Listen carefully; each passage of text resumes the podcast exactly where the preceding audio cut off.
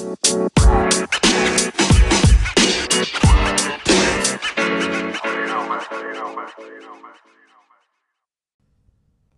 buen texto puede hacer que tomemos acción o que nos aburramos.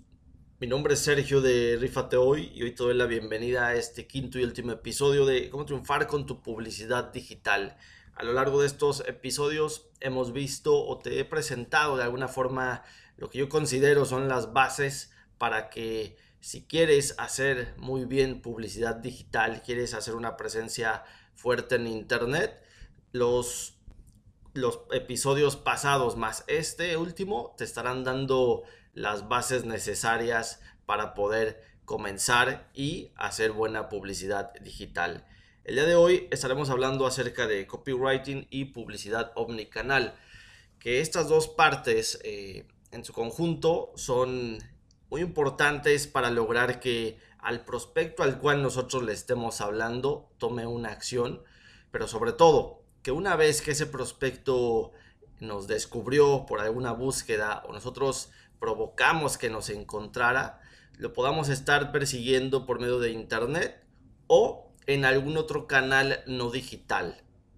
Es decir, que esta persona que nosotros consideramos un prospecto nos puede estar ubicando siempre por distintos impactos o touch points, como se le llama, para que nos perciba como una marca fuerte, como una marca eh, no novata y que ya tiene presencia en el mercado y que por consecuencia de a poco podamos ir ganando la confianza.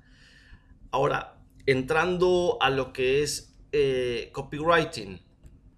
Bueno, y realmente esto nos puede dar para otra serie, completa para hablar acerca y desmenuzar totalmente el tema de copywriting, pero hoy tocaremos las bases. Bueno, básicamente, ¿qué es, la, qué es el copy o el copywriting? O estos textos eh, persuasivos, como se les llama, eh, para que cuando el cliente lee o el prospecto lee algo pueda tomar una acción. Bueno, el copywriting básicamente es eso, desarrollar textos de alguna manera eh, persuasivos que, las, que, hará que las personas que lo lean puedan hacer una acción que nosotros queramos, que tú como empresa quieras que hagan esas personas.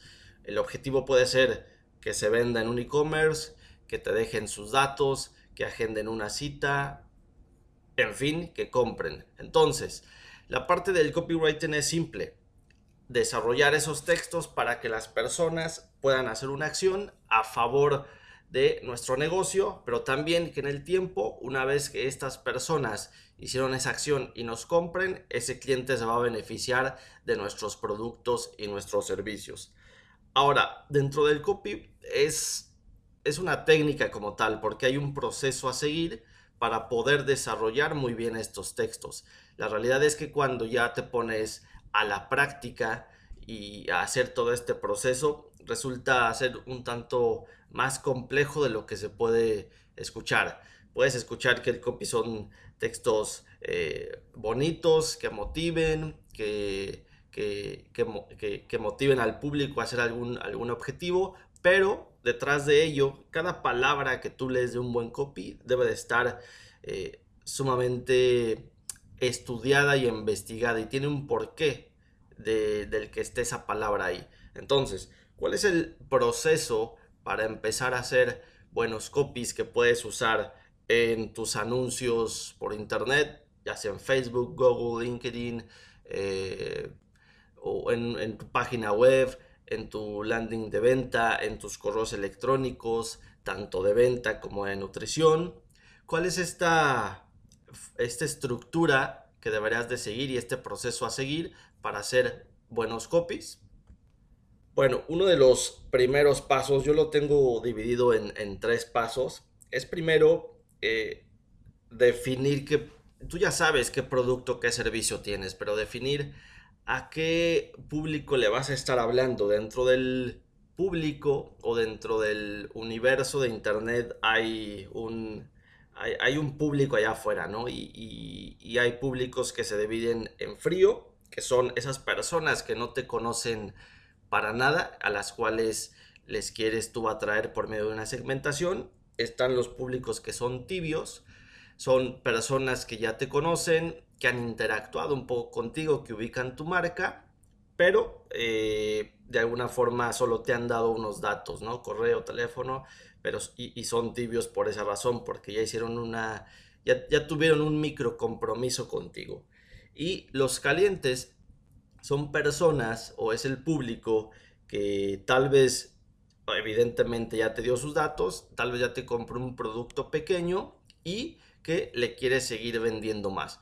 Primero, con base al producto o servicio, los productos y servicios que tú tienes, definir a quién le vas a estar hablando o a dónde vas a empujar más tus esfuerzos. A un público frío, a un público tibio, a un público caliente. Y después hacer una investigación. Una investigación básicamente de qué está diciendo la competencia y cómo lo está diciendo. Y aquí voy a abrir un paréntesis. Es simplemente para eh, tomar de alguna forma eh, ideas que puedas estar utilizando hacia tus textos. Lo cual no deben de ser textos iguales ni ser copia. Tienes que hacer algo realmente que te pueda diferenciar con base a esos textos que tú ves de la competencia. Entonces, primero investigación de la competencia de qué es lo que hace y posteriormente también investigación de este, de este público al cual tú te quieres, eh, tú, le quieres llegar, ¿no? A esta parte del frío, tibio y caliente. Obviamente también y lo vemos un poco en episodios pasados, la segmentación es, es, clave en esta parte de, de, publicidad digital, ¿no? Es muy importante. Eh, tú ya entendiste un poco cómo hacer la parte de, de, tu definición de cliente. Entonces, con ese cliente que ya has definido anteriormente, más definir a quién le vas a hablar frío, tibio y caliente, esa investigación se tiene que basar en que a ese público le vamos a diseñar un, un mensaje eh, que haga o que provoque que tenga una acción para a favor de nosotros.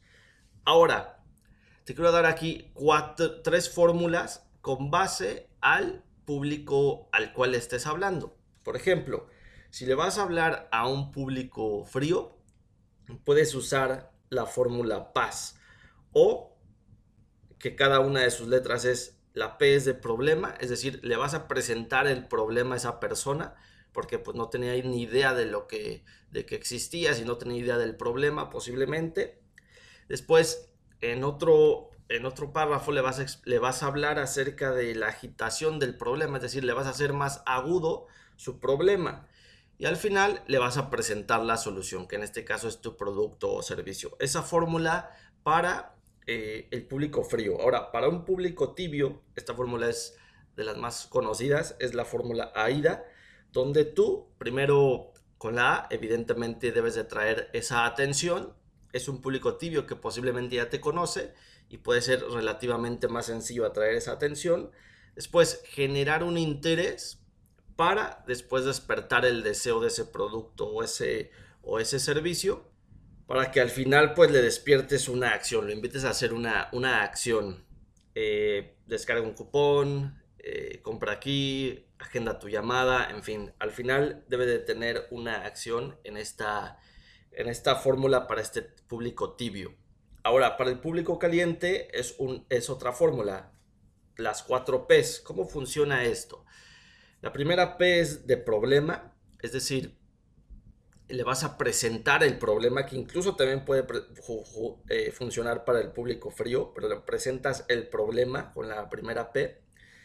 Después, la segunda P, le haces una promesa, es decir, con base a ese problema que tiene, tú le, tú le tendrías que hacer una promesa presentando la solución que en este caso puede ser tu producto o tu servicio. Una vez que tú hagas esa promesa, viene la tercera P, que es de probar deberían de poder probar o conocer de alguna forma eh, eso que tú dices que haces muy bien con una muestra gratis, una compra de, bajo costo, en fin, el tema es que, ¿qué le darías de prueba a ese, a ese, a ese prospecto para que se empiece a enamorar más de tu producto y a familiarizar más con tu producto y por supuesto ganar la confianza? Y al final, la última P es la de bueno, esto viene en inglés, que es la parte del push, o empujar a que haga una acción, o hacer tu pitch de venta, ¿no? Entonces, con estas, una vez investigando y definiendo la parte de tus públicos frío, tibio, caliente y usando estas, eh, cualquiera de estas fórmulas, tú tendrías que estar lanzando ya tus mensajes por alguna, eh, alguno de los canales por los cuales tú te vas a, a hacer publicidad. Entonces, una vez que lances, ahora viene la parte de empezar a sacar conclusiones. ¿Funcionó? ¿No funcionó? Al final, lo que tendrás que estar monitoreando siempre es que cuando tú hayas lanzado un mensaje y, hayas definido un objetivo, veas si va encaminado hacia el objetivo. Por ejemplo, si yo hago un mensaje para público tibio con la fórmula AIDA, que lo que quiero es que obtener datos, obtener datos de personas, pues bueno, yo al cabo de algunos días, conforme vaya avanzando mi, publicidad y la haya lanzado, pues tendré que ver si eh, mi base de datos está llenando, mi CRM está teniendo más contactos, eh, si estoy generando cierto número de conversiones al día o a la semana.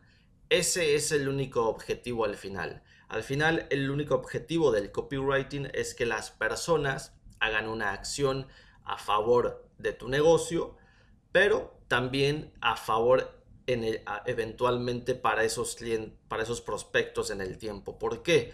Porque lo que tú dices en el copy debe de ser algo honesto, algo real y no fantasioso. Es decir, que esas soluciones que tú vas a presentar por medio de copy realmente cumplan y hagan lo que dicen. ¿Por qué? Porque así el cliente, una vez que te dio su primer voto de confianza, que es darte, darte sus datos, pues se emocionó y te dio sus datos y después te va a ir eh, conociendo, te va a querer ir conociendo. Si tú le muestras cosas que no son o que tal vez no puedes cumplir y, lo dijiste en tu copy, evidentemente se va a desilusionar, se va a ir y vas a perder un prospecto. Y por supuesto, vas a estar perdiendo presupuesto eh, y dinero de publicidad y sin duda tiempo. Entonces, primera parte con esto que te quería hablar en el episodio del día de hoy, el copy es hacer que las personas hagan algo a favor de tu negocio y a favor de ellas en el tiempo debe de ser honesto, real y no fantasioso. Utiliza este proceso de investigar, define a los públicos a los cuales les vas a hablar con alguna de estas fórmulas, después lanza y analiza. Ahora, entrando un poco a la parte de la publicidad omnicanal. Eh, ¿Cuál es el sentido de la publicidad omnicanal? Es que básicamente ese prospecto te puede encontrar en diferentes lados en Internet y también eventualmente en, medios, digamos, aún tradicionales, ¿no? Eh, la publicidad omnicanal, el objetivo es combinar publicidad digital o canales digitales, mejor dicho, para hacer publicidad y los canales eh, tradicionales que aún en ciertos sectores funcionan, como es televisión, radio, eh, exposiciones, material impreso que aún puede funcionar. Y aquí te quiero dejar algo, algo que, puede, puede funcionar. Deben ir de la mano estas dos, estos dos esfuerzos. Eh, si tú hoy día por tu modelo de negocio, tu producto, aún tienes que vender cara a cara o salir eh, a, visitar a clientes, pues piensa, eh, tu publicidad omnicanal con algo no digital ahí pueden ser flyers, pueden ser eh, alguna infografía de algo, eh, tus tarjetas de presentación, pero piensa cómo eso lo puedes llevar a lo digital para que una vez que esa persona entró a lo digital, tú lo puedas ir siguiendo en internet. Te pongo un ejemplo. Si yo quiero vender los servicios de publicidad digital y decido salir a buscar en frío a negocios que yo considero que pueden pagar por publicidad digital, supongo que los visito y me armo una infografía eh, en tamaño hoja carta de cómo funciona la publicidad digital y cuáles son los beneficios de la publicidad digital. O me, o me armo una infografía de cómo hacer una web estratégica, es decir, una web que sí funcione. Y ese será mi pretexto para yo entrar abrir plática con la persona y le dejo esa infografía. Le va a servir y se va a hacer un poco más consciente de la publicidad digital. Si ese cliente no si ese prospecto no sabía eh, cómo hacer publicidad digital, con eso podrá tener una, una ruta base ¿no? para poder hacer publicidad digital. Y yo ahí mismo, esa infografía es física, se la dejo y le pongo un código QR a donde le invito a eh, una sesión práctica de 15 minutos, a que agende algún testimonio, algún diagnóstico, eh, a que haga también algún diagnóstico de si es momento de hacer publicidad digital o no, pero lo llevo a que visite una página. Dentro de eso lo llevo a que visite una página en internet, la cual yo voy a tener eh, pixeleada con Facebook y también algún código de analytics. ¿Para qué?